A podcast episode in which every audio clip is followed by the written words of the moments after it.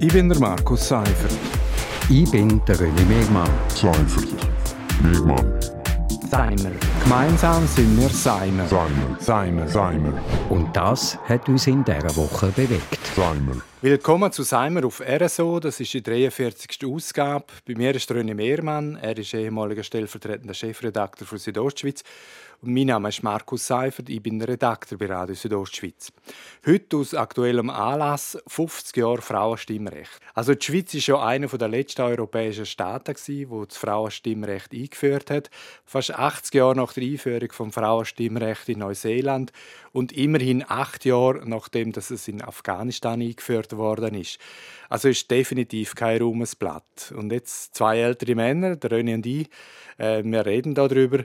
Äh, kannst du dich daran erinnern, an die Einführung des Frauenstimmrechts? Ja, da, da, kann ich mich noch daran erinnern. Ich war äh, 10 gesehen im 71 und äh, ja, das, habe ich mitgekriegt. Also da ist diskutiert worden über das Frauenstimmrecht und äh, das habe ich schon mitgekriegt. Das ist auch äh, damals so gesehen, also von, von meinen Schulkolleginnen und Schulkollegen, alle Mütter, die sind daheim gesehen, die haben den Haus angeschmissen, die haben sich um, um, um Kind gekümmert und, und wenn es mal eine Mutter geht, die geschafft hat, dann ist das wirklich ganz komisch gesehen. Also entweder haben sie so wenig Geld verdient, dass äh, ein zweites Einkommen gebraucht hat, oder die Frau ist getrennt oder geschieden gesehen, was dann natürlich nochmal ein anderer Skandal war.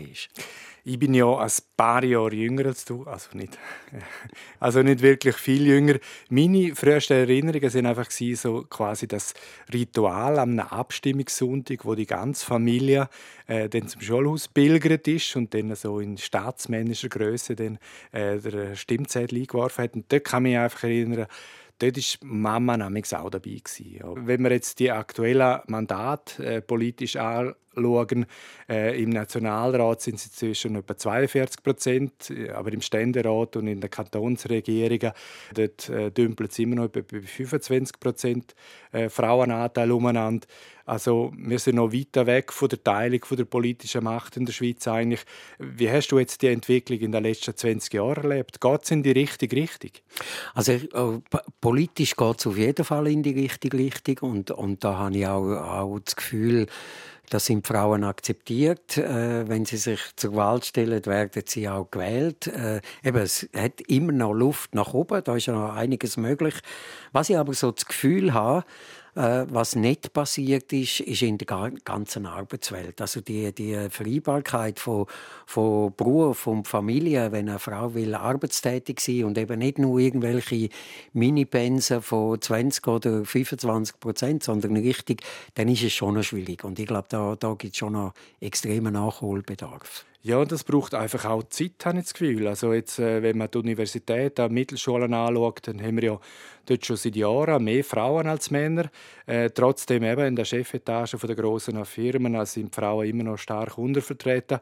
Auch die Lohngleichheit die besteht eigentlich nur auf dem Papier. Die besteht eigentlich nur auf dem Papier, ja. Und, und da muss man natürlich einiges, einiges machen. Also ähm, ich glaube, heutige Männer wären sogar bereit, daheim zu bleiben und, und, und, und äh, ihr Arbeitspensum zu reduzieren, wenn eben dann auch die Löhne stimmen und wenn beide gleich viel verdienen oder eben wenn eine Frau sagt, du, ich gehe jetzt für 80 Prozent nach einer Kaderposition, dann muss einfach der Lohn auch stimmen, dass der Mann vielleicht sagt, du, ich arbeite nur 50 Prozent und schaue mehr auf Kind. Ja, und es ist ja wirklich müßig, darüber zu diskutieren, äh, was Frauen oder Männer eben besser können. Also es, bleibt einfach so. Ein schlechter Mann am falschen Ort ist kein bisschen besser als eine schlechte Frau am falschen Ort.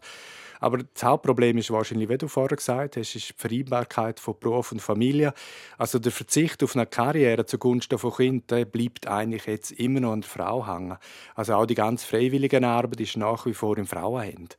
Ganz klar. Also da, da sieht man schon eine extreme Diskrepanz. Und eigentlich macht mich das ein bisschen verrückt, weil ich finde, ähm, äh, gerade auch die Schweiz, oder, wo ja ein Land ist, wo, wo viel Geld hat. Also da muss es möglich sein, dass man die Vereinbarkeit Vereinbarkeit von Beruf und Familie äh, ermöglicht. Tagesschulen, außerschulische Kinderbetreuung, flexiblere Arbeitszeiten, ähm, Teilzeitpensen eben auch für Kaderpositionen und so. So Zeug muss einfach möglich sein. Und äh, irgendwie regt es mir manchmal auf, dass man da immer noch groß muss darüber diskutieren muss. Ja, und hoffentlich nicht mehr allzu lang. Also wagen wir noch einmal einen Ausblick. Äh, denkst du, dein Sohn wird im Erwachsenenalter äh, nicht mehr die gleiche Diskussion führen müssen wie wir jetzt? Ich hoffe es. Ich hoffe es, dass es in den, ich sage jetzt mal 15 Jahren, wo das noch dauert, bis er dann äh, ins Berufsleben einsteigt, dass es bis dahin besser wird. Aber eine hundertprozentige Garantie würde ich nicht abgeben. Jetzt kann ich eigentlich guten Gewissens sagen, ich bin ein äh, Frauenversteher. Gleichberechtigung sollte wirklich keine Frage mehr sein. Ich muss aber ehrlich sagen, ich tue mir ein bisschen schwer momentan auch mit der Diskussion um die gendergerechte Sprache. Also ich finde immer und überall Fußgänger und Fußgängerinnen, Soldaten und Soldatinnen, das finde ich einfach sperrig und kompliziert. Oder noch schlimmer ist jetzt die jüngste Entwicklung, dass man so quasi von LehrerInnen oder ManagerInnen also rein sprachlich äh, quasi noch das äh, Sternli, das Gendersternli noch einfügt. Äh, vielleicht werde ich mich mal daran gewöhnen, aber es ja, also mit dieser gendergerechten Sprache, ich verstand die Idee dahinter, aber äh, ich habe wirklich, und es ist vielleicht auch am Alter geschuldet, aber ich habe ein bisschen Mühe damit. Und es dunkelt mich so wahnsinnig gesucht. Und äh, ich glaube, in einem Text, gerade auch in einem journalistischen Text, wenn man vielleicht die männliche und die weibliche Form abwechselt, wenn man beide meint. Also wenn man einmal von Mitarbeiterinnen schwätzt und dann von Mitarbeitern und so, dann müsste eigentlich klar sein, dass sich der Text um, um, um alle äh, äh befasst und so. Und ich glaube, das wären Lösungen, wo äh, sprachgefühlmäßig mir würden jetzt mehr entgegenkommen. Aber ja. vielleicht ist das für junge Leute irgendwann überhaupt keine Frage mehr. Aber wir machen jetzt da einen Schlusspunkt an dieser Stelle. Äh, das war Seimer vom 5. Februar. Alle 43 Ausgaben von Seimer gibt es übrigens auch als Podcast. Ich bin der Markus Seifert. Ich bin der René Megmann. Seifert. Megmann. Seimer. Gemeinsam sind wir Seimer. Seimer. Seimer. Seimer. Und das hat uns in dieser Woche bewegt. Seimer.